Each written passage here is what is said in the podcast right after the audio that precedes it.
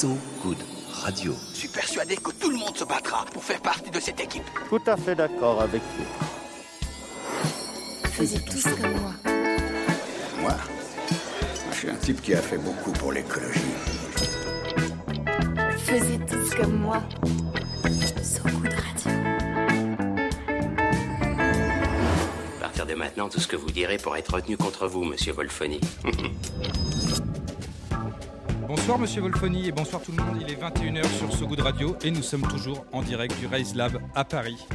Nous, c'est moi, Franck, et mon petit camarade Loïc Ivikel. Bonsoir Loïc. Salut.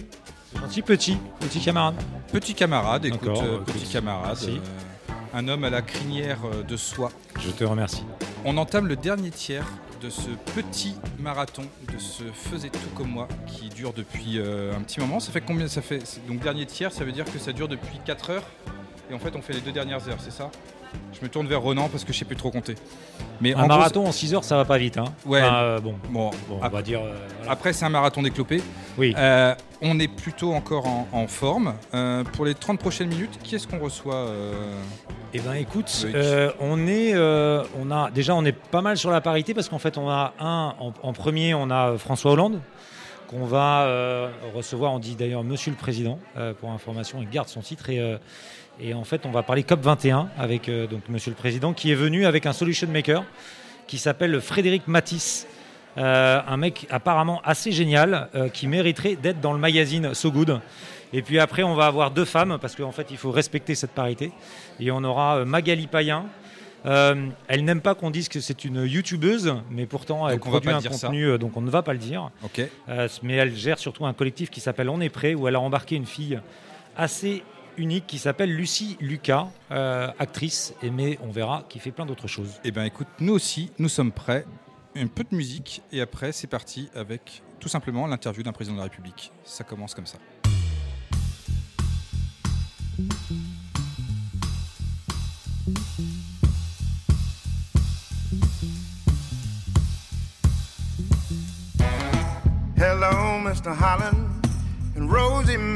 Come out and play. She's a good girl now. Won't be no trouble, no how. Mm. By the way, Mr. Holland, I like the way you made no trouble of my skin. It's not a problem, nor has it ever been. You invited me into your home, treated me like I was grown. I was only 18, and Rosie was a beauty queen. Hello, Mr. Holland. And Rosie may come out and play. I'm a good boy now. Won't be no trouble, no how. By the way, Mr. Holland, I like the way you treat me like a regular Joe. I wanted a soda, and you said Rosie could go. Anyway, I like your style. Seem like I'll be around for a while. We can talk about a country mile and listen to a blues record. Check it out. Oh, hello, Mr. Holland. And Rosie may come out and play. It's a good world now. Won't be no trouble, no how. Mm, And by the way, Mr. Holland, I like the way you treat me like a regular bill. My name is not a problem, and oh, it never will. Anyway, I like your way. So Good Radio. So Good Radio. De retour sur So Good Radio et face à nous, monsieur François Hollande, qui, si je lis bien, a- si je lis le CV, a présidé la France de 2012 à 2017. Ah ouais, ça fait pas mal sur un CV, Ça rigole pas. Donc Ça du fait coup, pas mal. on va dire monsieur président. Bonjour monsieur le président. Bonsoir. Je vous confirme l'information. C'est- fact-checking, c'est bon. On n'est pas sur de la fake news. Voilà, certains s'en souvenaient peut-être plus, donc c'était important. de C'est important de le rappeler. c'est important de le redire. Vous allez bien? Euh, Je vais comme tout le monde. D'accord. Alors, bon, sur, sur So Good, on, on a plutôt tendance à parler d'un d'un monde qu'on souhaite moins pénible et donc des choses qui, qui font avancer le monde. Euh, vous, vous avez vécu un moment un peu historique euh, en fin 2015 avec euh, la COP 21 notamment. Euh, Est-ce que vous pouvez nous raconter un peu les dessous de cette COP? Du croustillant, quoi. D'abord, comment la France euh, se trouve-t-elle en train d'organiser une, une COP euh, en décembre 2015 C'est vous qui décidez au départ Ça vient de. Il y a eu un échec très grave qui euh, a retardé d'ailleurs euh, le passage à ce qu'on appelle l'urgence climatique. C'était à Copenhague en, en 2009 où euh, l'ensemble des États du monde, les chefs d'État et de gouvernement s'étaient réunis et n'avaient pas pu trouver un accord.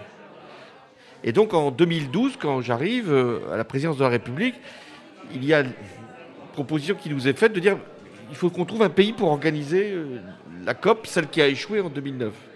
Aucun autre pays ne veut, hormis la France, organiser cet événement Et de peur qu'il échoue. Ah, parce qu'ils ont peur de, ils ont peur de l'échec. Et que, et ça retombe dessus. que ça retombe sur le, Ouais. sur le pays et, et sur euh, le gouvernement. Donc moi je dis, écoutez... euh, Je suis pas un échec y Voilà, exactement. Euh, déjà, je veux inverser la courbe du chômage, c'est pas facile. Euh, donc, on va essayer de faire euh, pour la COP euh, le meilleur. Et puis, euh, on fait ce travail, et j'y reviendrai, et arrivent, hélas, les attentats du 13 novembre. Et à ce moment-là, on me dit, mais c'est pas raisonnable d'organiser la COP euh, 21. Vous allez faire venir euh, les chefs d'État, de gouvernement du monde entier euh, alors que vous avez eu des, des attentats, que peut-être les terroristes sont encore euh, euh, pas loin de Paris, et il serait plus sage d'annuler l'événement. On le reportera. J'ai dit non, au contraire, peut-être.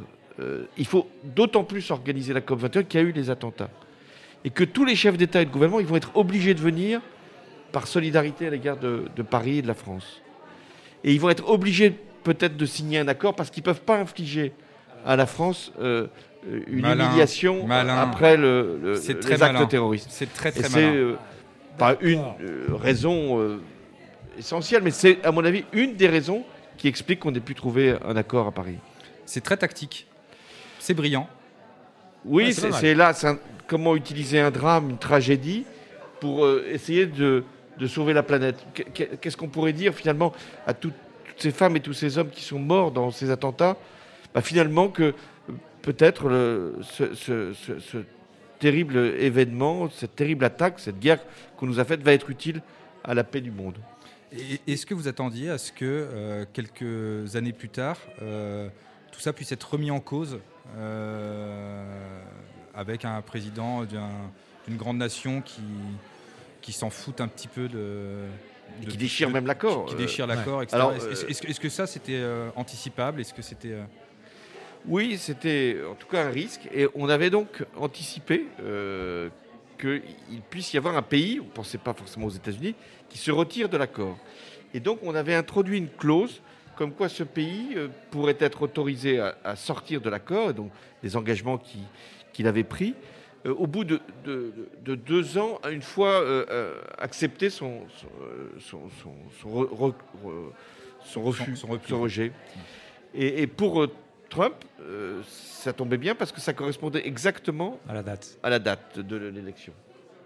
Et donc, si Trump avait été réélu, les États-Unis sortaient, et je pense que ça, ça a infligé à l'accord de Paris euh, un coup, euh, non pas fatal, mais sérieux. Mais il se trouve qu'il a, qu'il a perdu, que c'est Biden qui a Et- gagné. et est-ce que donc, pendant- et donc, les États-Unis ne sont jamais. En fait, les États-Unis ne sont jamais sortis de l'accord de Paris. Mais et, et est-ce que c'est des choses qui sont euh, déjà signées avant l'événement? C'est-à-dire que quand les chefs d'État viennent, finalement, les choses sont déjà. Eh, Est-ce que vous êtes à un moment intervenu? Est-ce qu'il y a une, je sais pas, une négo à un moment Oui. sur un truc, à se dire, oh bah tiens, euh, je te file trois rafales et en contrepartie tu signes l'accord Non, il y, a- il y a des choses comme ça qui se passent ou que c'est quoi le Est-ce que c'est en échange de rafales? Je C'est suis pas, pas, sûr sûr. que ce soit un échange de rafales, mais je, je, Non, c'était pas pas- d'exemple en tête C'était pas le troc qu'on avait imaginé. C'est ça. Mais euh, là où vous avez raison, c'est que j'avais essayé de réfléchir pourquoi Copenhague n'avait pas marché. C'est qu'on avait attendu que euh, les chefs d'État et de gouvernement arrivent à Copenhague. Donc c'était Obama, euh, Sarkozy, euh, Merkel, euh, puis le président chi- chinois de l'époque. Et puis ils avaient attendu d'être là pour essayer de trouver l'accord. Nous on avait dit, il faut faire comme si euh, les chefs d'État et de gouvernement euh, avaient déjà euh, préfiguré l'accord et on va, on va faire un texte. Ce texte va être bouclé et ils ne viendront que pour le, le- le parapher. Mais il se trouve que c'est un accord qui doit se faire euh, consensuellement, c'est-à-dire euh, pas simplement les grands pays, mais tous les pays, les pays africains, les pays euh, émergents, les pays qui justement étaient hostiles à l'accord, le Brésil, l'Inde qui se méfiait, la Turquie. Et alors à un moment, le risque, c'était qu'un petit pays puisse dire, moi je ne suis pas d'accord, et s'il disait qu'il n'était pas d'accord, il n'y avait, pas d'accord. Alors il y avait un pays, c'était le Nicaragua, et euh, on me prévient, on me dit, mais non, le Nicaragua veut s'opposer à l'accord. Alors je dis, qu'est-ce que je peux faire? Euh, bah, Le Nicaragua, il est, si le pape demandait au président du Nicaragua de, euh, euh, bah, de signer l'accord, peut-être que ça débloquerait le système. Je dis, je vais quand même pas appeler le pape pour, pour un miracle, finalement. Et en définitive, on a essayé d'appeler le pape, ça... on l'a- on Ça l'a- sonnait occupé. Ça sonnait Ça sonnait occupé. occupé, Ouais, Il ça arrive. était- hein, il ça était en conversation. Avec Bigard. Avec Jean-Marie Bigard. Il était Ah oui. avec Jean-Marie Ou Bigard. avec Bigard, ou avec Dieu. Donc, on ne savait ou pas exactement, ce qui peut-être pour certains revient au même. Donc alors, euh, euh, on n'avait pas eu besoin d'appeler le pape, puisque euh, euh, le Nicaragua, au dernier moment, n'a- était, pas- était dans la salle et pas- et n'a pas osé lever la main. Donc euh, Fabius, très intelligemment, a dit l'accord, et, et- et on le voit, dire l'accord est, est donc adopté. Et alors, question piège.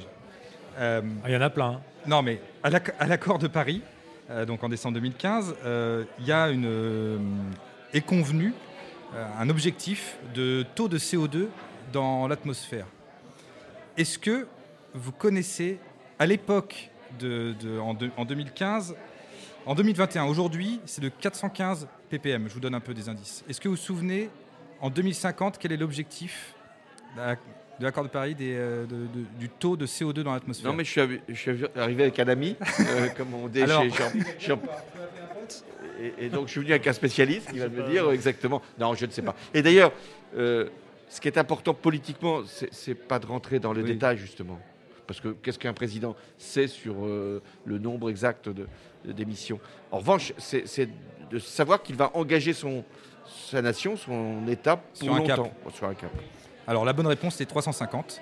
Et il faut savoir que à votre naissance, donc en 1954 approximativement, Approxi- C'est ce qu'ont m'ont dit mes parents, approximativement. approximativement, c'était de 313 ppm. Donc c'est dire si euh, finalement euh, le monde de 54 était euh, beaucoup moins pollué, beaucoup moins problématique que, que le monde de 2021. Mais est-ce que, parce qu'on parle beaucoup de, effectivement, la COP 21 en France, on en est. est-ce qu'il y avait cette résonance finalement mondiale ou est-ce que c'était très franco-français? Parce qu'on a quand même le sentiment, on est latin, on a quand même ce côté-là qui, qui fait que l'accord de Paris était devenu quand même, euh, comme vous dites, statutairement parlant, c'était un vrai risque et on a quand même acté quelque chose qui fait qu'aujourd'hui, quand on le regarde, euh, on se retourne, on se dit waouh, il y a eu un super accord, mais est-ce que finalement c'était pas quand même franco-français. Non, ça a été un événement qui a été salué dans le monde peut-être plus qu'en France. Je vous ai rappelé les conditions. euh, on sortait d'attentats terroristes, on ne savait pas exactement ce qui allait se produire dans les semaines qui allaient, suivre. Euh, il y avait des élections euh, régionales en, en 2015. L'attention des partis politiques était plutôt là-dessus. Et on n'a pas bien mesuré, je pense, en France, l'ampleur, l'importance de l'accord de Paris. On ne s'est pas gargarisé. Moi-même, j'en ai pas fait trop, alors que j'étais personnellement très fier de ce Mhm. qu'on avait réussi à, pe- faire. Peut-être que l'époque prenait, prenait pas encore conscience. Et voilà, et je pense que Ah c'est ouais. c'est ça. C'est que on voit en, en- c'est- c'est- c'est en six ans l'é- l'évolution des mentalités. euh, et et j'allais dire merci à Trump parce que le fait que Trump ait, voulu euh, sortir de l'accord a fait qu'on a dit mais, mais qu'est-ce que c'était que cet accord? Il était vraiment historique, tout le monde euh, s'y s'y attachait. Et, et- et donc euh, euh, aujourd'hui, on peut être rétrospectivement euh, honoré de, de- de- qu'on parle de Paris, mais les Français n'ont pas forcément compris sur le moment l'importance de l'acte qui venait d'être posé. Alors, So Good Radio, c'est des paroles, mais c'est aussi un peu de musique. Alors, on, on vous a demandé de choisir un titre en préparant cette émission. Et donc, ça a été le cas. On va, vous nous expliquerez pourquoi après. Mais nous allons nous- désormais nous délecter de Avec le temps de Léo Ferré.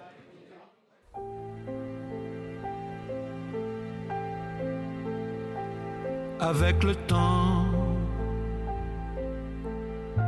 avec le temps va, tout s'en va. On oublie le visage et l'on oublie la voix, le cœur. Quand ça bat plus, c'est pas la peine d'aller chercher plus loin, faut laisser faire et c'est très bien.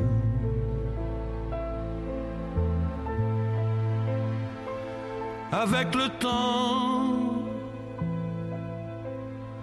avec le temps va, tout s'en va, l'autre qu'on adorait, qu'on cherchait sous la pluie, l'autre qu'on devinait au détour d'un regard entre les mots, entre les lignes et sous le phare d'un serment maquillé qui s'en va faire sa nuit avec le temps. Tout s'évanouit.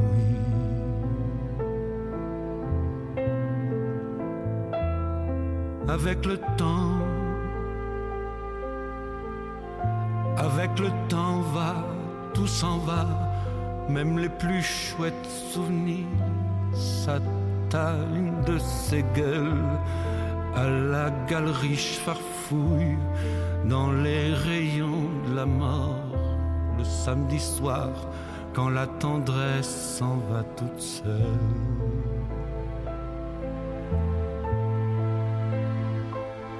Avec le temps, avec le temps va, tout s'en va, l'autre à qui l'on croyait pour un rhume, pour un rien, l'autre à qui l'on donnait du vent et des bijoux pour qui l'on eût vendu son âme pour quelques sous, devant quoi l'on se traînait comme traînent les chiens. Avec le temps va, tout va bien.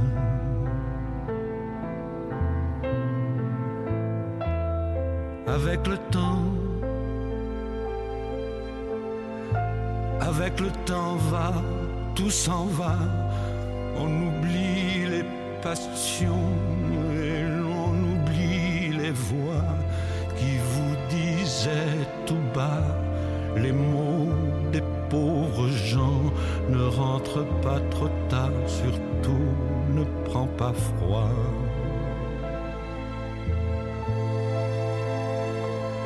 Avec le temps, avec le temps va, tout s'en va, et l'on se sent blanchi comme un cheval fourbu, et l'on se sent glacé dans un lit de hasard, et l'on se sent tout seul peut-être, mais peinard, et l'on se sent floué par les années perdues. Alors, vraiment, avec le temps, on n'aime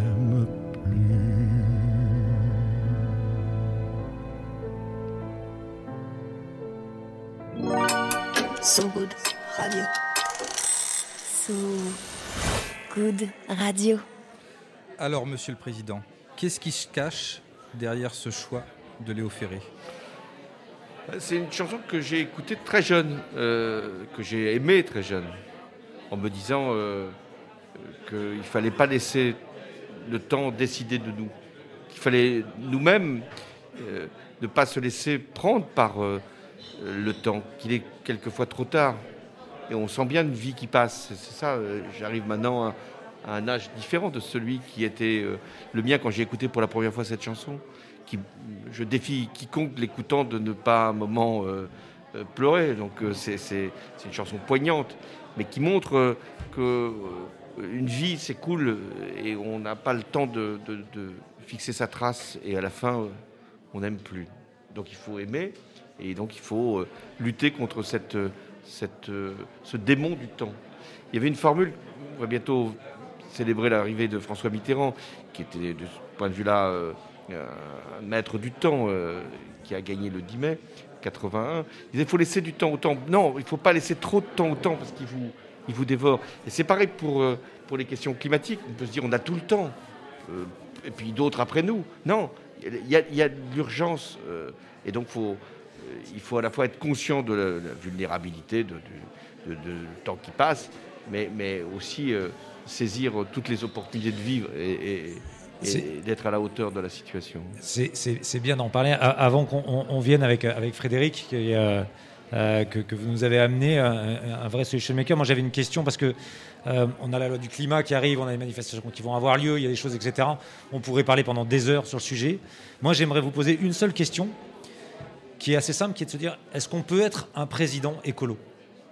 Est-ce qu'aujourd'hui c'est possible pour un homme politique de se dire demain on aura un président écolo? Est-ce que c'est quelque chose qui est entendable et possible? Bah oui, alors ça dépend ce qu'on met derrière le mot écolo. Si vous dites, est-ce qu'on aura un jour un président qui... Alcolo, ça marche. Un président alcolo, ça marche. Il y en a eu. je ne citerai pas de nom aujourd'hui, mais, mais c'est possible. Euh, rigolo, euh, peut-être, mais, il y en a, eu, aussi. Mais, mais euh, écolo, qu'est-ce que ça veut dire Un président qui voudra mettre l'agenda climatique au premier rang, oui, bien sûr. D'une certaine façon, euh, Biden, qui n'est pas écolo, euh, va en faire, s'il va jusqu'au bout avec son plan d'investissement, beaucoup plus que tous ses prédécesseurs. Donc, ce qui je le dis aussi pour moi-même, quand je suis arrivé en 2012, euh, je n'avais pas l'idée de faire une conférence sur le climat. je pensais qu'il y avait d'autres urgences, que la question de l'emploi, la question de, des restructurations industrielles, c'était ce qui m'était demandé, de la justice sociale. Et, je me suis rendu compte très, très tôt que, mais non, euh, l'urgence, c'était la, question climatique, et qu'elle, d'ailleurs, induisait toutes les autres. Parce que comment euh, créer de l'emploi, euh, assurer des activités. Si... Le président sera écolo ou ne sera pas. Oui, il peut être facho aussi, donc il faut faire quand même attention. faire gaffe, c'est pas bête. Alors, on vous avait demandé de venir aussi avec quelqu'un, avec un invité, et vous êtes venu avec Frédéric Matisse qui pour l'instant a été plutôt tranquille, hein, pas trop de questions pour l'instant, mais là ça va être ton tour. Alors, Monsieur Matisse, bonjour. Bonjour. Vous êtes le fondateur de 3PA Formation. Euh, qu'est-ce que c'est 3PA Formation? Alors 3PA Formation, mais ça, ça, commence en 2004, donc c'est une, une vieille histoire maintenant. Et, euh, et en fait, l'idée au départ, c'était de, de, faire de l'éducation à l'environnement et de voir que euh, toutes ces thématiques, justement, ben, on parlait de 2015, déjà, c'était pas vraiment au centre des, questionnements. Alors en 2004, j'en parle même pas. Euh, et euh, très rapidement, en fait, en voyant pointer ces, questions, ces questionnements, de plus en plus de démissions qui arrivaient, on se rendait compte que tout un, pan de la, de la, société allait être complètement mise de côté par rapport à la participation en fait, à, cette, à cette transition écologique. Et dès 2005, euh, l'envie et la volonté a été de, s'adresser principalement au départ à des jeunes euh, de quartiers politiques de la ville. moi, je suis originaire de Toulouse, comme mon, accent euh, le, montre et le démontre. C'est pour ça qu'on vous a mis un micro violet. C'est ça, c'est très bien. Évidemment. Monsieur Hollande a un micro rouge. Bah, pour, le stade, pour le stade. évidemment. C'est que, des références au, foot. C'est que des couleurs footballistiques. On va pas. T'as le bleu de Marseille. Et toi, t'as le orange. Moi, j'ai orange, j'ai toujours pas compris pourquoi, mais bon. C'est le canal. Pardon. et du coup, euh, et du coup, voilà. Donc l'idée, ça a été de, au départ d'aller dans ces quartiers pour parler de transition écologique, pour que les jeunes se saisissent en fait de ces thématiques. Et, pourquoi, et pourquoi, ces quartiers-là? Pourquoi lier les quartiers défavorisés et la transition écologique? Parce que vous vous dites, euh, ces jeunes demain euh, si on leur donne des cartouches euh, sur la transition écologique, peut-être qu'ils euh, pourront s'en emparer et, et, être porteurs d'une solution En fait, le défi du projet ensuite qu'on a, qu'on a mis en place en 2017 avec l'école de la transition écologique, c'est un triple défi. Il y a un défi de, fin du monde, dont on a parlé sur les questions de changement climatique, avec en plus le constat que les premières victimes de ce changement climatique, de ces bouleversements à venir, ça va être les personnes en, difficulté. On a parlé tout à l'heure de l'Afrique, etc. Ce sont ces publics-là qui sont les premières touchées, les premières victimes, et donc il faut s'intéresser à eux. Le deuxième défi, c'est euh, fin du mois. Donc euh, c'est comment on fait pour, euh, pour ben, concilier, et comme, comme disait Monsieur le Président tout à l'heure, c'est comment le, climat en fait peut être au cœur aussi du développement économique, du développement des emplois, du développement des compétences. Et enfin, nous on rajoute un troisième défi qui est la fin du mois, mais MOI, euh, avec toutes ces questions de sens et d'utilité aujourd'hui qui, depuis un an en plus avec la, crise qu'on traverse, qui ne sont plus uniquement une question pour les jeunes, mais qui sont aussi des questions qui traversent les cadres, qui traversent tout ça. Et donc quel est le sens et l'utilité qu'on va avoir dans, cette société et comment on fait pour, être constructif? Et donc le pari, c'était de dire, ces jeunes qui sont euh, quelque part à, la marge, on va dire, du, système, mais c'est peut-être les meilleurs pionniers pour le, monde de demain, pour, euh, cette transition qu'on appelait de. Le plus dur, du coup, c'est de les, de les sortir du décrochage scolaire, de les rattraper, on va dire, euh, ou c'est de leur euh, donner euh, envie, conscience écologique. euh, qu'est- Qu'est-ce qui est le plus difficile, en fait? Est-ce que l'un sert à l'autre? Est-ce que comment, comment se fait ce, ce- ce petit euh, équilibre? C'est 875 jeunes par an qui sortent de votre euh, établissement, c'est ça hein? Alors c'est ça, sur, qui l'école qui est à Toulouse, puisqu'aujourd'hui on a six écoles euh, qui sont développées en France et une dizaine qui vont voir le jour en 2021. Euh, le- la question en fait, au départ, en 2005, on est, je suis, enfin, quand j'ai eu cette idée-là, au départ je suis allé dans les quartiers. Et, euh, Excuse-moi, l'idée elle vient, c'est quoi? C'est un, un matin, tu te lèves, tu te dis, c'est quoi le shift? C'est quoi le, c'est quoi le truc? Non, c'est vachement intéressant parce que le- notre objectif. psychanalyse là, mais allons-y, allons-y. Il y a, il y a deux, deux- il y a deux choses en fait qui ont été des, des- des bascules en fait. euh, plus après toutes les rencontres qu'on a pu faire euh, euh, tout au long du projet, dans ses hauts et dans ses bas. Mais en tout cas, il y a deux bascules. La première bascule, c'est que moi j'ai eu la chance d'être dans, un- dans une école dite al- alternative et qu'à euh, à 8 ans, avec un, ami d'enfance, en fait, on s'est dit un jour, on, on une école comme ça, parce que ça nous a tellement donné l'amour de, l'éducation, de l'apprentissage, etc., qu'on veut faire la même chose. Et le deuxième point de, bascule, on va dire, dans ces questionnements-là, c'est la question de l'engagement. C'est-à-dire comment on peut faire euh, moi, j'étais très tôt euh, dans, ma jeunesse engagé euh, politiquement. Alors pas dans un parti, mais en tout cas dans le, dans le fait de, faire des choses et de développer cette conscience politique. Et en fait, en, en- en 2002, alors c'était avec la, candidature potentielle de Pierre Rabhi à l'époque, que ces questions d'écologie, je me suis dit, mais en fait, c'est ça qui est le cœur de, de- la politique finalement. C'est- l'écologie qui touche à toutes les thématiques parce que si on ne s'occupe pas d'écologie, euh, ben, on va passer à côté de quelque chose d'énorme et puis surtout, on va peut-être euh, y rester. Quoi. Ouais, Si on s'occupe pas de notre cadre de vie, ça, ça- C'est ça. ça- ça risque effectivement d'être. 875 jeunes, c'est sur- juste sur l'établissement de Toulouse ou Tout à c'est fait, tout à fait. D'accord. donc- En fait, du coup, dans le, dans le déroulé, quoi, de, pour faire très rapide, hein, de dérouler, c'est 2005. Donc, on va dans ces quartiers. On a- je- au début, on n'a pas une, accroche à fond. C'était la question un peu, de dire, bah, les questions, je le disais, c'était plus des questions de fin du mois qui étaient posées. question d'écologie leur passait un peu au-dessus de la tête. Et l'idée a été de dire, moi, je suis originaire d'un petit village à 45 km de, de Toulouse. Et du coup, de dire, mais plutôt que moi d'aller dans le quartier, je vais les amener avec moi. Je vais- on va aller euh, tester concrètement ce que c'est l'écologie et les mettre les mains dans la terre concrètement et qu'on puisse se saisir de ces moments d'action pour, euh, pour euh, parler de ces thématiques d'écologie, de l'écologie concrète quelque part. Et, euh, du coup, c'est ce que j'ai fait avec plein, plein d'impacts et d'effets euh, hyper positifs euh, dont on n'a pas forcément le temps de parler. Mais en tout cas, avec le fait qu'au bout des 10-15 jours qu'on avait des jeunes avec nous, ben, il y en avait toujours sur les, sur, les, sur les 15 jeunes, il y en avait 4, 5, 6 qui nous disaient j'ai envie de faire ça, je suis, je, je construis quelque chose, je me sens utile et, j'ai envie d'aller plus loin. Et donc petit à petit, on a créé des dispositifs de formation de plus en plus longs, euh, puisqu'au départ c'était 15 jours. Jusqu'à maintenant, on a des formations euh, qualifiantes, puisqu'on on- on forme au titre professionnel, au CAP, etc. Et, euh, et en 2015, on a une jeune en fait, qui est arrivée me voir et m'a dit, en fait, ce que, tu as créé, Fred, c'est une école pour les jeunes qui n'aiment pas l'école. Et, donc là, on a dit, mais c'est- exactement ça le projet. Et en 2017, on a lancé cette école de la transition écologique, dont le petit nom c'est Être, parce que comme je disais, on travaille aussi sur ces questions de fin du mois, MOI, euh, sur l'individu, sa place, son utilité, le sens qu'il peut avoir dans la, dans la société. Et, et- et là, parce que là, tu t'adresses à peu près à plusieurs millions de- d'auditeurs hein, qui sont en train de t'écouter là ce soir. Euh, qu'est- Qu'est-ce Sept que millions, on dit 7 millions. 7, 7, là, millions. 7 millions. C'est pas rien. Euh, qu'est-ce que, comment on peut t'aider? Comment, que- Moi, ça donne envie de se dire comment est-ce qu'on peut. Euh, c'est quoi le, Comment on peut aider à ce que ça fonctionne, à ce que ça réussisse, à ce que ça aille plus loin? Ben nous, nous, en fait, euh, bah, je ne suis pas là par hasard, parce que j'étais invité.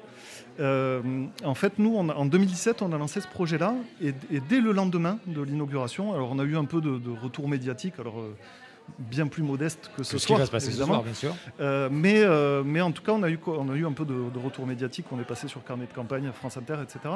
Et en fait, dès le lendemain d'inauguration, on a des gens qui nous ont appelés, des, des parents, des grands-parents, des collectivités, des associations qui nous disaient mais en fait votre projet il est super, on voudrait le mettre en place, euh, on voudrait le mettre en place sur notre territoire.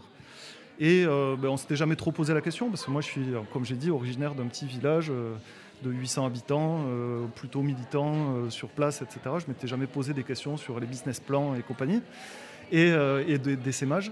Et en fait, le déclic, ça a été ben, de la rencontre avec la, France s'engage. hein. J'ai quand même la fondation La France s'engage, donc j'ai quand même postulé quatre fois avant d'y arriver. Mais c'était le bon moment. En 2019, on a été lauréat, donc ça nous accompagne dans les sémages. Et aujourd'hui, en fait, ce qu'on ce qu'on a décidé en fait en termes de, de d'essaimage, c'est que c'est pas nous qui allons créer des écoles un peu partout euh, en France, parce que l'idée c'est que ça soit des écoles qui soient euh, vraiment ancrées au plus proche des, territoires, puisque chaque école en fait a, des, partenariats très forts avec beaucoup d'entreprises locales, euh, crée des diplômes euh, spécifiques en fait avec les besoins du territoire. Et donc aujourd'hui, ce que, ce que ce qu'on a envie, c'est deux choses. hein. C'est la première chose, c'est ben, de plus en plus de gens nous appellent pour dire mais nous on voudrait monter des écoles de ce type-là, donc on les accompagne pour monter ces écoles-là, on les, forme et on, signe des chartes d'engagement euh, ensemble, etc. Et euh, donc ça c'est d'une part, et d'autre part, nous l'enjeu aujourd'hui, c'est de dire euh, deux choses. La, première chose, c'est que la problématique, on, a pris, ça y est, je, pense en tout cas en, compte ces questions de transition écologique. Le problème, c'est qu'on on a, un temps de retard sur la- l'aspect formation. C'est-à-dire qu'on va développer beaucoup, beaucoup de choses sur les énergies renouvelables, sur la, rénovation énergétique des bâtiments. Enfin, on, espère en tout cas que ça se développe encore plus. Mais le problème, c'est qu'on n'a pas les gens pour le faire. Et donc aujourd'hui, la, formation va représenter quelque part le, goulot d'étranglement de cette transition. Et donc si on, peut avoir toute la bonne volonté du monde, mais si on n'a pas les gens qui vont faire, eh bien, on n'y arrivera pas. Et deuxième constat, très rapidement, euh, et, et qui a été renforcé avec cette, euh, cette euh, crise qu'on traverse, c'est euh, ce ce le pari qu'on fait, c'est de dire que les métiers de demain sont des métiers de main. C'est-à-dire que ben, ce qu'on a vu très clairement, notamment au premier confinement, de quoi on a besoin? On a besoin de manger, on a besoin de, se faire soigner, on a besoin de gens locaux qui font des choses et de relocaliser toute cette économie. Et donc voilà, il faut qu'on développe tout ça. Et voilà. Bravo. Et ben, si on peut aider, on sera là à fond. Merci. Euh, Frédéric, vous avez choisi une musique, donc on va l'écouter. Est-ce que vous pouvez nous dire ce que c'est? Alors c'est Pierce Faccini, euh, un magnifique artiste. Euh, je dois dire maintenant pourquoi j'ai choisi Par exemple Ouais. Alors Pierce Faccini, il y a deux raisons pour les... Enfin plein de raisons en fait, parce que déjà c'est un artiste hyper complet, euh, qui est magnifique, qui a une mère je crois italienne et un père anglais et qui vit dans les Cévennes. Donc c'est un bel exemple de l'Europe parce que... Bon, bon, j'ai pas eu le temps d'en parler, mais on, a- on a- on- on développe aussi des écoles au niveau européen. Et donc on, on croit très fort à cette question de l'Europe. Et euh, donc ça c'est la première chose. Et la deuxième chose c'est que le titre qu'on va entendre, j'étais en fait à un festival euh, dans les Cévennes. Et quand il a joué ce morceau, donc, qui, s'appelle euh, A Storm Is Gonna Come, euh, ben, il y a eu un énorme orage dans les Cévennes. Et donc c'était assez exceptionnel. Eh bien on écoute A Storm Is Gonna Come de Pierce Faccini. Black crows circling up above, crying out, Do you hear that sound? I never thought it'd come to this. Paradise raised to the ground. Sometimes I don't sleep at night. I hear the wind in the moaning trees. I wonder how my child will fare with wars and bombs and thieves. The thunder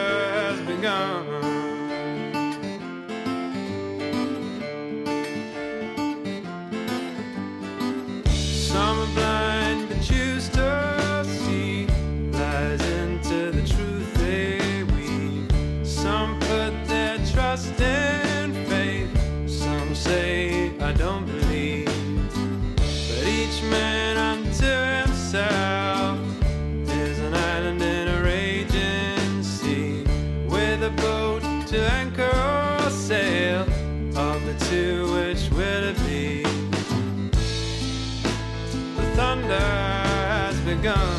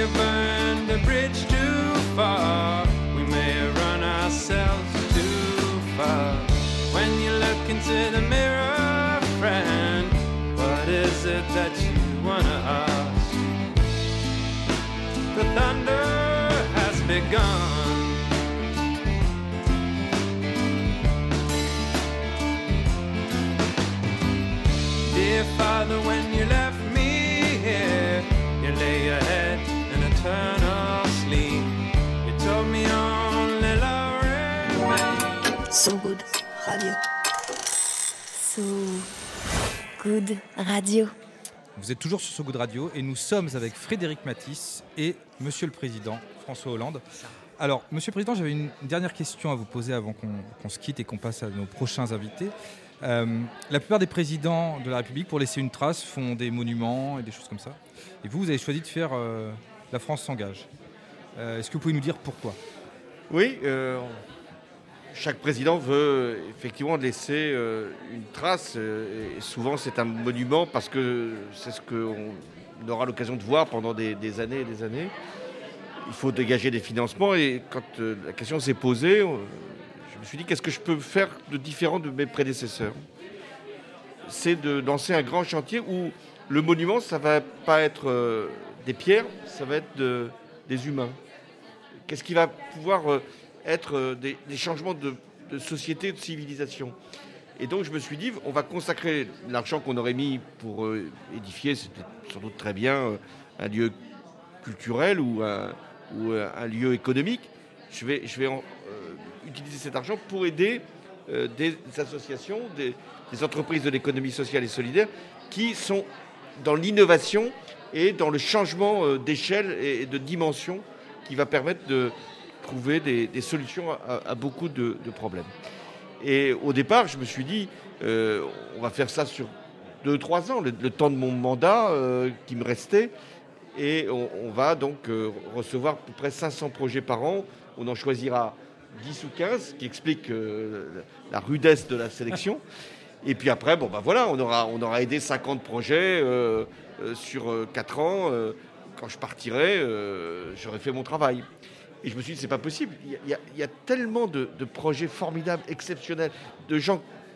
Vous en avez découvert un ce soir, mais il y en a, j'allais dire, il y en a plein d'autres qui ont, sûr. qui ont plus que des idées, parce que des idées, on parle pas en a, mais, mais c'est surtout de les, les- les transformer, de les, De réaliser. œuvre, Et, et donc, si on peut leur donner à la fois un soutien financier, un accompagnement, on va, on va leur permettre d'essaimer, de créer pas une école, mais, mais 7, 8, passer même à une échelle européenne. Ce qui est intéressant dans son projet, enfin dans son, dans son, maintenant dans, dans sa réussite, euh, au sens euh, de ce qui a été déjà réalisé, c'est qu'on dit oui, l'écologie, ça intéresse les, les classes euh, euh, moyennes euh, supérieures, parce que c'est quand même le bien vivre, puis les, plutôt les jeunes qui sortent des écoles. Mais le reste de la société, il a besoin de- essentiellement d'emploi, de pouvoir d'achat et puis d'insertion. Et en fait, on s'aperçoit que, que- que l'é- l'é- l'écologie, au, sens euh, de ce que je pense être un projet global, ça va permettre de créer de l'emploi, de donner des formations, de soutenir l'économie et de régler des problèmes euh, de quartier ou d'intégration.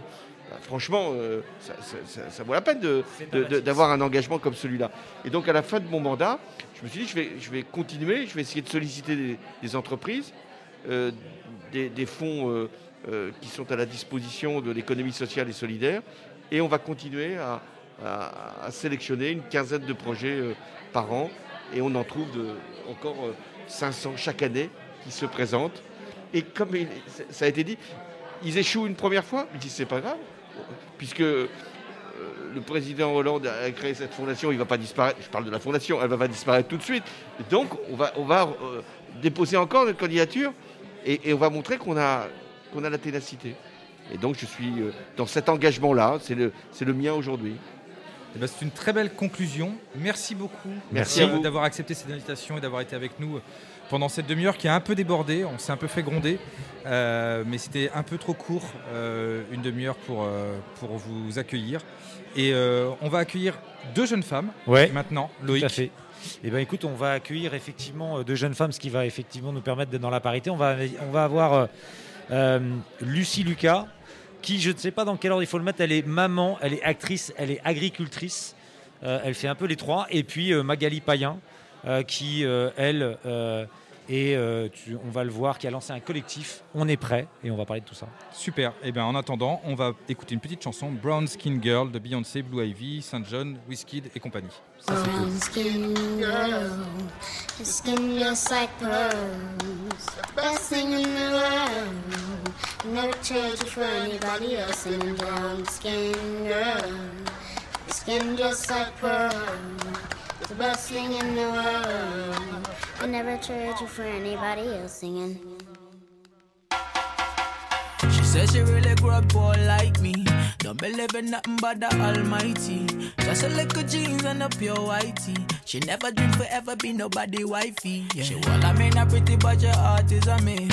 Play you like a villain cause she caught in a way. Tonight, yeah, I am walking away. Nine to five, mine and a grind, yeah, yeah. Tonight I might fall in love, depending on how you hold me. I'm glad that I'm calming down. Can't let no one come control me. Keep dancing and call it love. She fights it by falling slowly. If ever you are in doubt, remember what mama told me. Brown skin girl, your skin just like pearls. Your back against the world. I never trade you for anybody else. A brown skin girl. Your skin just like pearls. The best thing in all the world. Trade you for anybody else. Pose like a trophy when Naomi's walking. She need an Oscar for that pretty dark skin. Pretty like Lupita when the camera's closing. Drip broke the levee when my Kelly's rolling. I think tonight she might braid her braids. Melanin too dark to throw her shade. She minds her business and winds her waist. Go like 24K. Okay. Tonight I might fall in love, depending on how you hold me. I'm glad that I'm calming down. Can't let no one come control me. Keep dancing and call it love. She fighting but falling slowly. If ever you are in doubt, remember what mama told me. Brown skin girl, your skin just like pearls. You're back against the world. I never tried you for anybody else. A brown skin girl. Skin just like pearls. The best thing about the world. I never tried you for anybody else. Oh, have you looked in the mirror lately? Wish you could trade eyes with me. Cause there's complexities in complexion, but your skin is glow like diamonds. Dig me like the earth, you be giving birth. To everything alive, baby, know your worth. I love everything about you from your nappy curls to every single curve, your body natural. Same skin that was broken, me the same skin taking over. Most things out of focus view, but when you're in the room, they notice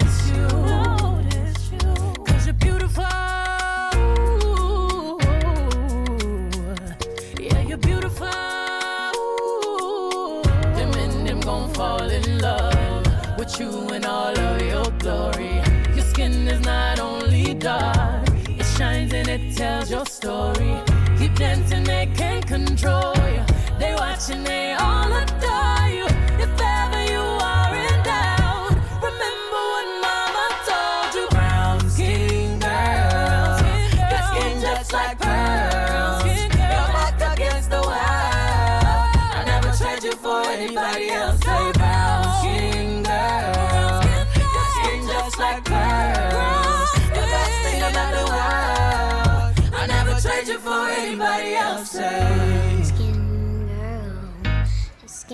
just like pearls. The best thing in the world.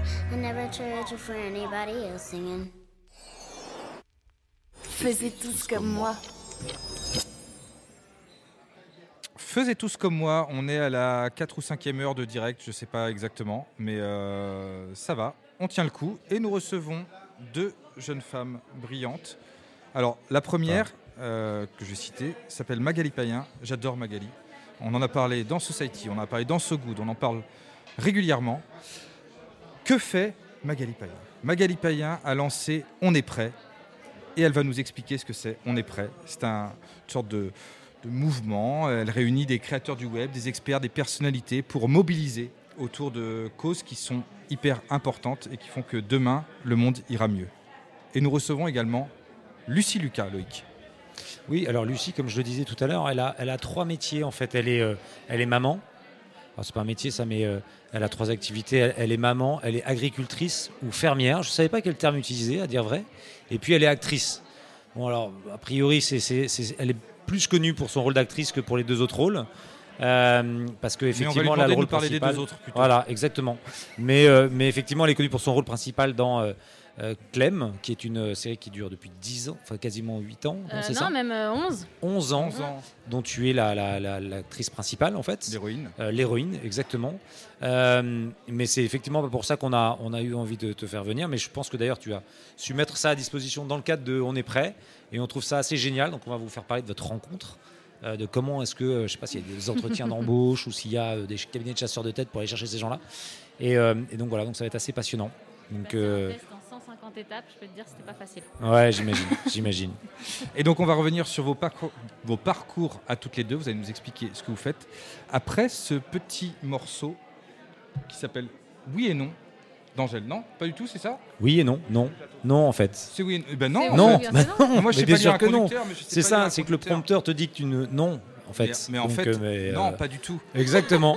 Donc là, Eh on ben- sort les pagaies et on est reparti. Mais Donc Magali. Magali, on bah est oui. prêt. C'est quoi? Alors, raconte-nous. Alors, on est prêt, c'est quoi Euh, bah, On est prêt, en fait, c'est un mouvement, effectivement, bah, tu l'as bien expliqué, qui rassemble des artistes et en fait qui a vocation à les coordonner entre eux avec des experts en amont qui viennent euh, justement nourrir leurs œuvres artistiques et puis avec des faiseurs sur le terrain.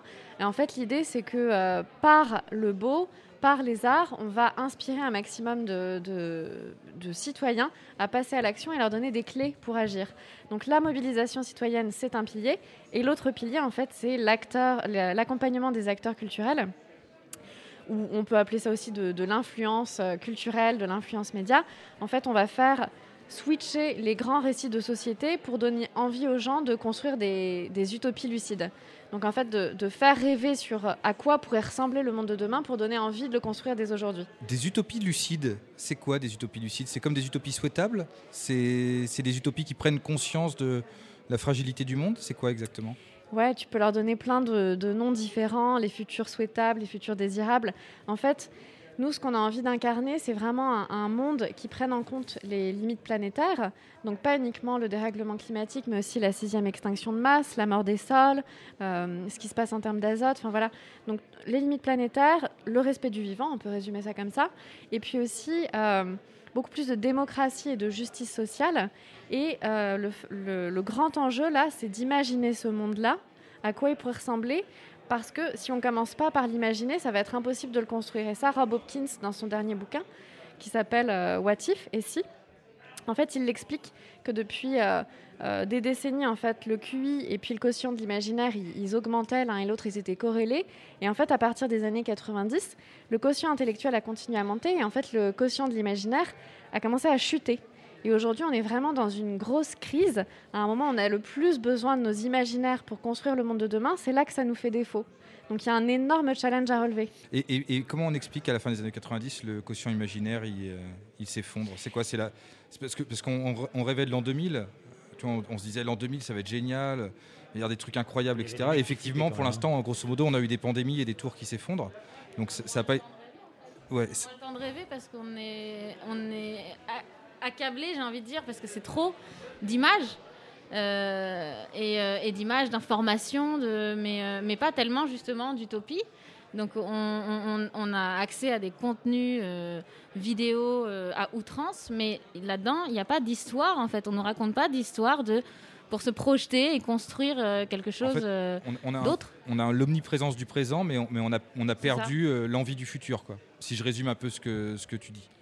Ben, en tout cas, il est tellement incertain que euh, qu'en fait, on a décidé de pas le regarder, faire comme s'il n'y avait pas, enfin, tu vois, de vivre au jour le jour. Et d'ailleurs, politiquement, euh, les décisions qui sont prises, c'est des décisions très court-termistes. On on n'est pas du tout dans la construction de- d'une civilisation pérenne sur, euh, sur des décennies et voire des centaines d'années. Ouais, et c'est la multiplication des écrans aussi. Ouais, tu vois, quand sûr. j'étais petite, moi, j'avais pas la télé. Ben, dans ce cas-là, tu joues, tu inventes des Oui. jeux, tu inventes des histoires. Et en fait, avec Internet, enfin tous les écrans qu'on a à la maison, on devient paresseux.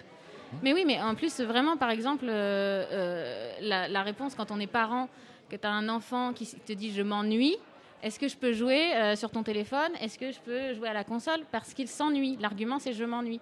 Et au lieu de laisser l'enfant s'ennuyer, euh, et donc de développer son imaginaire, parce que quand tu t'ennuies, ben, il y a un moment où tu cherches une porte de sortie. c'est en un fait. vrai moment donc, créatif, coup, ben, tu, en fait. Voilà, tu te mets à créer. Et ben, euh, et ben comme tu n'as pas cette occasion-là, puisque direct on te file un écran, et ben tu ne développes plus, et donc tu ne sais plus le faire.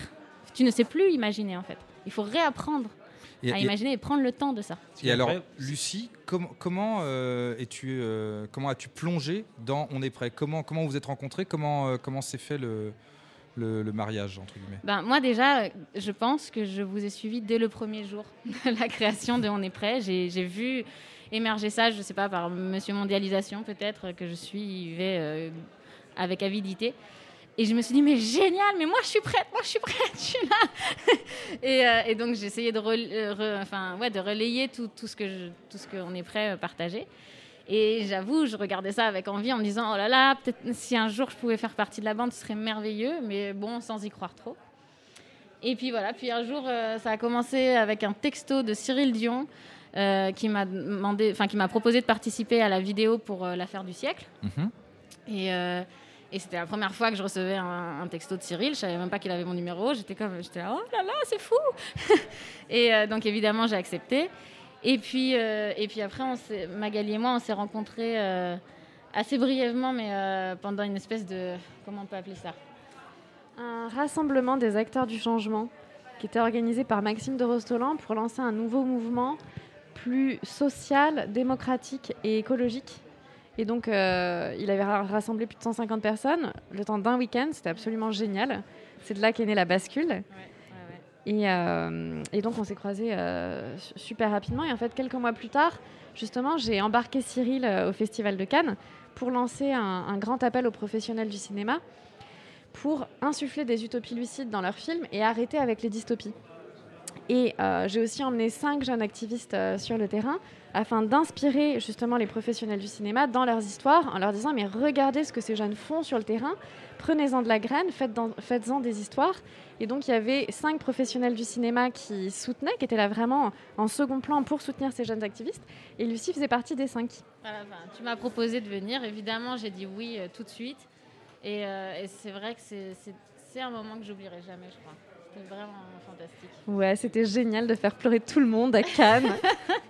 Cette petite communauté, elle est- aujourd'hui, elle est de quelle taille C'est-à-dire, comment est-ce que, Aujourd'hui, elle s'agrège euh, de manière. euh, euh, tu vas chercher, tu, attends les gens qui viennent vers toi. Comment est-ce que, comment est-ce que ça. Bah, cette croissance-là un c'est- peu? C'est super dur en fait euh, d'évaluer la communauté, mais peut-être que tout le monde ne connaît pas On est prêt. Donc en fait, le premier défi dont parle Lucie, C'est de faire connaître déjà. ouais, en fait, c'était de sur euh, 30 jours de lancer un grand défi à des youtubeurs, instagrammeurs et à toute leur communauté. Et chaque jour, il y avait un défi à relever euh, collectivement. Le premier jour, c'était euh, donc pour le climat. euh, je vide ma boîte mail parce que Internet, c'est le- l'équivalent du sixième pays au monde en termes de gaz à effet de serre. Deuxième jour, j'adopte une gourde et j'arrête les bouteilles en plastique. Et comme ça, crescendo pendant 30 jours. On a commencé avec une soixantaine de youtubeurs, instagrammeurs. Il y a plein d'artistes qui sont venus euh, spontanément s'agréger au mouvement et puis des, des- des sportifs, Nicolas Karabatic, tout ça. Et à la fin, on était 130. Et le 31e défi, c'était justement euh, de se dire, on a agi à notre niveau pendant 30 jours, on a montré qu'on était capable de changer nos habitudes, et maintenant on se tourne vers l'État euh, qui doit également prendre ses responsabilités parce que notre changement à notre échelle n'est pas suffisant, et donc c'était l'affaire du siècle, ce procès contre l'État pour inaction climatique. Donc ça, c'était la toute première campagne, on est prêt. Est-ce que, tu peux détailler un tout petit peu l'affaire du siècle pour euh, les gens qui ne connaîtraient pas? L'affaire du siècle, en fait, euh, c'est une idée de Marie Toussaint à la base de Notre affaire à tous, qui s'est dit que l'État, depuis des décennies, et donc pas le gouvernement, mais vraiment les gouvernements successifs, ne faisait pas ce qu'il faisait, euh, ne faisait pas ce qui était nécessaire pour protéger les populations. du dérèglement climatique. Et donc, en fait, les, les lois étaient bafouées à la fois au niveau français. Donc, c'est vrai qu'il y a des lois françaises qui ne sont pas tenues. Euh, au niveau européen, les quotas euh, ne sont pas tenus non plus, notamment les minimum 55% de réduction de gaz à effet de serre et les accords de Paris. euh, qui, demandent de réduire, qui demandaient de réduire de 40% les gaz à effet de serre d'ici 2030. Et donc, partant de ce constat-là, euh, notre affaire à tous est allée chercher euh, trois autres ONG pour construire le, dossier juridique la Fondation Nicolas Hulot, Oxfam et Greenpeace. Et, ces quatre assos ont monté un super euh, dossier. Euh, nous, on a organisé toute la mobilisation citoyenne autour. En fait, c'est des discussions avec Marie euh, en juin 2018 qui est née en fait tout- tout- toute cette aventure. Et tout récemment, c'est historique. En fait, euh, le tribunal administratif de Paris a décrété que l'État était effectivement euh, coupable. Ce qui est un, un grand pas en avant. Énorme victoire. Et alors, Lucie, est-ce que, euh, avant de vous lancer dans cette aventure, est-ce que vous avez hésité? Est-ce que vous vous êtes dit, euh, peut-être ça peut me griller dans le milieu du showbiz, je sais pas comment on peut appeler ça, etc. Ou, ou- ou est-ce que, euh, non, vous vous êtes Non. dit, euh, qu'on y va?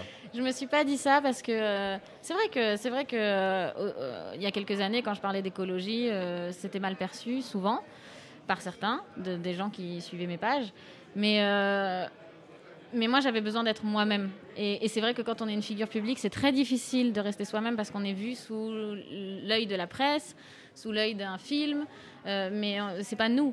Et, euh, et moi, j'ai vraiment eu une crise identitaire où je me suis dit, mais je me reconnais pas du tout en fait dans le personnage public. euh, euh, qui me représente. Donc, euh, donc j'avais vraiment besoin d'être moi-même. Et donc, euh, voilà, cette, cet esprit de. ah, voilà, je déteste l'injustice, je ne comprends pas le, non-sens, les, les non-sens de notre société. Et j'ai besoin d'en parler, en fait. Et j'ai besoin de partager ça avec le plus grand nombre. Donc, non, au contraire, moi, j'aime beaucoup ce que fait On est prêt, j'aime beaucoup leur vision hyper. Euh, euh, joyeuse en fait des choses et donc euh, ça me ressemblait bien on touche, on va dire, une communauté très très large, Oui. surtout sur une série comme la vôtre. Et donc j'imagine que quand on parle d'engagement, en fait, on doit un peu prendre deux trois beignes euh, retour en disant de quoi tu te. Pas mal. Enfin, j'imagine qu'on doit prendre deux trois. Voilà, c'est c'est. Du, du coup, c'est quoi? Parce que j'ai- entendu dire qu'on perdait des followers, etc. Ce qui n'est pas un enjeu, mais j'imagine comment est-ce que tu te. C'est quoi la posture que tu prends par rapport à ça? Est-ce que ça a une incidence sur ton métier d'actrice? Euh, Comment est-ce Bon, que alors- tu vis cette double. moi je dois dire que j'ai une casquette un peu particulière parce que ça fait euh, donc plus de dix ans que je suis dans ce rôle euh, de Clem qui est une, une des séries les plus regardées en France depuis dix ans donc donc euh, quelque part je suis déjà un peu enfermée dans quelque chose donc, euh, donc moi, ça me faisait pas peur, euh, tu vois, bah, d'aller vers autre chose, quitte à y être enfermée aussi. J'ai Mhm. l'habitude. Donc peut-être que ça, peut-être que c'est ça aussi qui m'a décomplexée. Je sais rien. Euh, mais en tout cas, oui, c'est vrai. Il y a quelques années, je perdais beaucoup de followers quand je, je parlais d'écologie. Et mais pour moi, c'est absolument pas. il n'y a pas de jugement à mettre là-dessus. Par contre, c'est un bon baromètre. C'est-à-dire qu'il y a quelques années, j'en perdais beaucoup. Aujourd'hui, non seulement j'en perds plus, mais je commence à en gagner. Et donc, euh, je, je vois, ça me permet de voir que euh, ben, dans le grand public, quels que soient les, milieux sociaux, quelles que soient les idées politiques, euh, quel que soit tout ça, les, oui, ça change et il y a vraiment une envie euh, bah, juste d'assainir en fait euh, notre monde. Et, voilà. et- et alors, il y a une particularité quand même, Loïc, l'a mentionné tout à l'heure en, en- en t'introduisant. Tu n'habites pas à Paris euh, 11e euh, ou dans un loft. euh, voilà. Tu as décidé d'aller vivre dans une ferme, Oui. euh, une ferme écolo, Mm. en Bretagne, Oui. ça? Est-ce que tu peux nous raconter? Ben non, mais en fait, euh, il y a. donc moi, ma première fille, euh, elle, a, elle va avoir 11 ans. Donc, euh, donc quand euh, je suis devenue maman, euh, déjà, je me suis posé. euh, j'ai- pas travaillé pendant ma grossesse parce que quand on est comédienne et qu'on est enceinte, on est complètement blacklisté en ouais. général. Et euh, et donc, euh, donc ça m'a permis de passer beaucoup de temps à faire un état des lieux sur le monde dans lequel, dans lequel on vit. Et, et là, je, je reconnais que j'ai vraiment flippé et je me suis dit, ben, si tu deviens pas militante là, tu vas le regretter. En fait, il faut que tu essayes de faire tout ce que tu peux pour, pour proposer un futur enviable à tes enfants. Et euh, donc voilà, ça a commencé comme ça. Et puis après, euh, ben, assez vite, on s'est rendu compte que le béton, c'était pas idéal. En fait, Euh, pourtant, mon mari et moi, on a grandi dans le béton. Mais, mais on s'est rendu compte que pour nos enfants, c'était c'était pas idéal. Et puis surtout, on ne savait pas quoi leur transmettre. À part fais attention quand tu traverses, c'était alors qu'on avait envie de leur transmettre quelque chose qui puisse leur servir pour leur vie d'adulte. Donc savoir comment pousse la nourriture, euh, comprendre le cycle des saisons, le cycle de l'eau, euh, le cycle de la vie en fait tout simplement. Euh, gagner en autonomie, donc essayer de, construire les choses soi-même et tout ça. Donc pour ça, il faut un peu d'espace. Il faut et c'est sûr que quand on a accès à des matières premières comme le bois, la paille, tout ça, bah, c'est plus facile.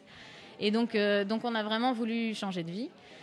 Et, on a mis cinq ans, on a cherché partout en France. Et, et voilà, et au bout de cinq ans, on a trouvé un endroit extraordinaire. Euh, voilà, qui regroupe de la forêt, de la prairie, de l'eau, euh, tout ce qu'on voulait pour être un peu euh, aussi, tout, le nécessaire pour être un peu autosuffisant. Et puis en fait, très vite, on s'est rendu compte que l'autosuffisance n'avait aucun intérêt si elle n'était pas partagée avec le maximum de monde en fait. Et, donc, est née l'envie de, créer un projet vraiment chez nous, dans notre ferme, en maraîchage bio, vraiment le plus inclusif possible, où, euh, où on peut avoir euh, une boutique de producteurs et d'artisans euh, locaux, un bar citoyen et associatif pour pouvoir vraiment discuter ensemble, essayer d'imaginer la démocratie telle qu'elle pourrait être, de façon plus juste.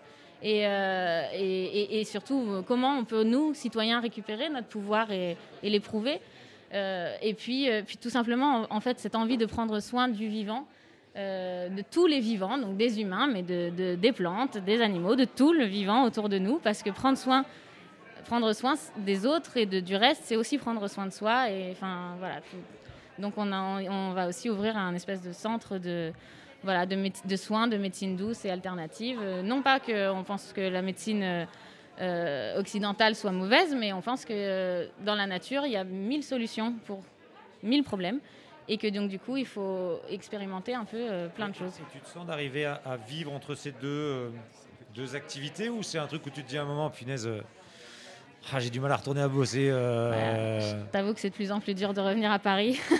Bah, surtout que là, en ce moment, malheureusement, Paris, c'est magique pour la culture, pour Mhm. les restaurants, pour, euh, bah, pour le, le vivre ensemble, le partager, justement. Et, et là, on ne le vit pas depuis un an et demi, donc je reconnais que c'est de plus en plus dur pour moi de venir à Paris et que c'est un peu un arrachement parce qu'aussi, euh, bah, ce qu'on vit euh, en Bretagne, chez nous, ça fait que deux ans, donc, euh, donc on est dans le début et dans les balbutiements et c'est passionnant et que bien sûr que j'aimerais m'y consacrer pleinement. Mais en même temps. On pourra euh, faire une série là-bas, finalement. Bah, j'arrête pas d'essayer de convaincre les une série sur producteurs. ce sujet-là. Pourquoi pas Voilà, pour, euh, moi je trouve ça pas mal. Alors, av- avant qu'on se quitte et qu'on écoute un peu de musique et un morceau choisi par Magali, Magali, comment on fait pour aider On est prêt Comment concrètement aujourd'hui nous on aime bien ça, on pose des auditrices et auditeurs de, de So Good Radio peuvent aider On est prêt Les millions de téléspectateurs qui t'écoutent sont prêts à faire quelque chose pour toi. Loïc croit encore que c'est la télé. hein. Faut- Ouais, on lui dira plus tard que c'est une radio, mais pour l'instant il croit que c'est la télé. Alors, Bah, alors la première chose, c'est de s'inscrire à notre newsletter et de partager en fait le maximum de contenu qu'on publie, parce que c'est euh, en étant les plus massifs possibles, en, en étant des Oh là là Il y a eu, il y a eu une, il y a C'est une folie sonore. tout à l'heure. Il y a une folie sonore. Il y a, il y a quelqu'un Donc qui- on partage la newsletter. On On, est partage la newsletter. on Revenons. on s'inscrit à la newsletter, on partage nos contenus et si on veut, on peut donner des sous parce qu'on en a Ah, besoin en tant ah oui. qu'association. Il faut le dire, Magali, il faut assumer. Il faut Alors, comment on donne des sous Comment on donne des sous Faut aller sur le site, faut. Sur le euh, site internet, euh, il y a marqué. Qui s'appelle euh, comment On est prêt.com. Voilà, Bah il faut, il faut, il faut. Alors, Merci. on est prêt.com. On y Yes. va. On met sa petite carte bleue. Exactement. Tranquillement. Là, je commence à voir déjà des, les, les chiffres montent. Là, on se- Ça se passe très très bien. on met un montant petit, gros, moyen, ça dépend de ses moyens. Récurrent. Voilà, Voilà, récurrent, récurrent. un montant récurrent. C'est non, pourquoi mais c'est plus facile à montant récurrent parce que ça permet de planifier Ouais, en fait, c'est les mieux. choses. Euh, mais c'est surtout, il faut mieux imaginer 1000 que euros par mois. derrière le, le mouvement On est prêt, bah, il y a des gens qui travaillent mais jour et nuit comme des fous. Et en fait, ce qu'il faut, c'est que ces gens ne s'épuisent pas. Il faut qu'il y ait des relais permanents euh, pour que justement personne ne se sacrifie entièrement pour, tout, pour toute la communauté. Il faut que vraiment euh, de plus en plus de monde vienne et donne un peu de temps, d'argent, peu importe, mais euh, de Qu'il y ait un savoir passage de relais. Bah oui, en fait, euh, on- ce mouvement sera pérenne s'il y a vraiment des passages de relais. En tout cas, Magali, tu as fait un super recrutement avec Lucie. Je sais pas quel Ouais. cabinet de recrutement que tu as utilisé, mais franchement, bravo, parce que là, vous avez un type de folie. Quoi. Et alors maintenant, on va réellement écouter un morceau. Oui, Parce non, qu'en fait, on devait écouter des morceaux au fur et à mesure, mais en fait, on vous a écouté parler, on a complètement zappé la musique, on est désolé. Bah, c'était et donc, intéressant. et donc, ma- mais c'est parce que c'était intéressant. Et donc, du coup, on va écouter maintenant Oui ou Non d'Angèle. C'est ça?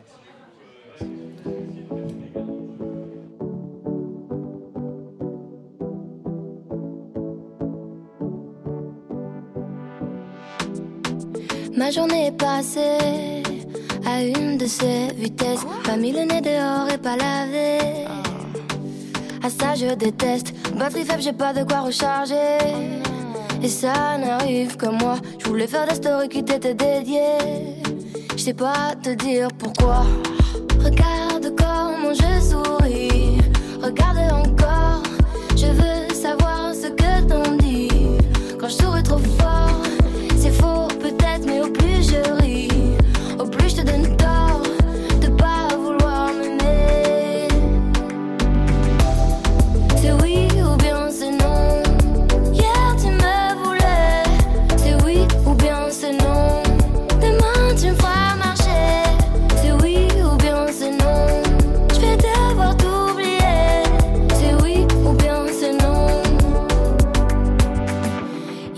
encore on était liés.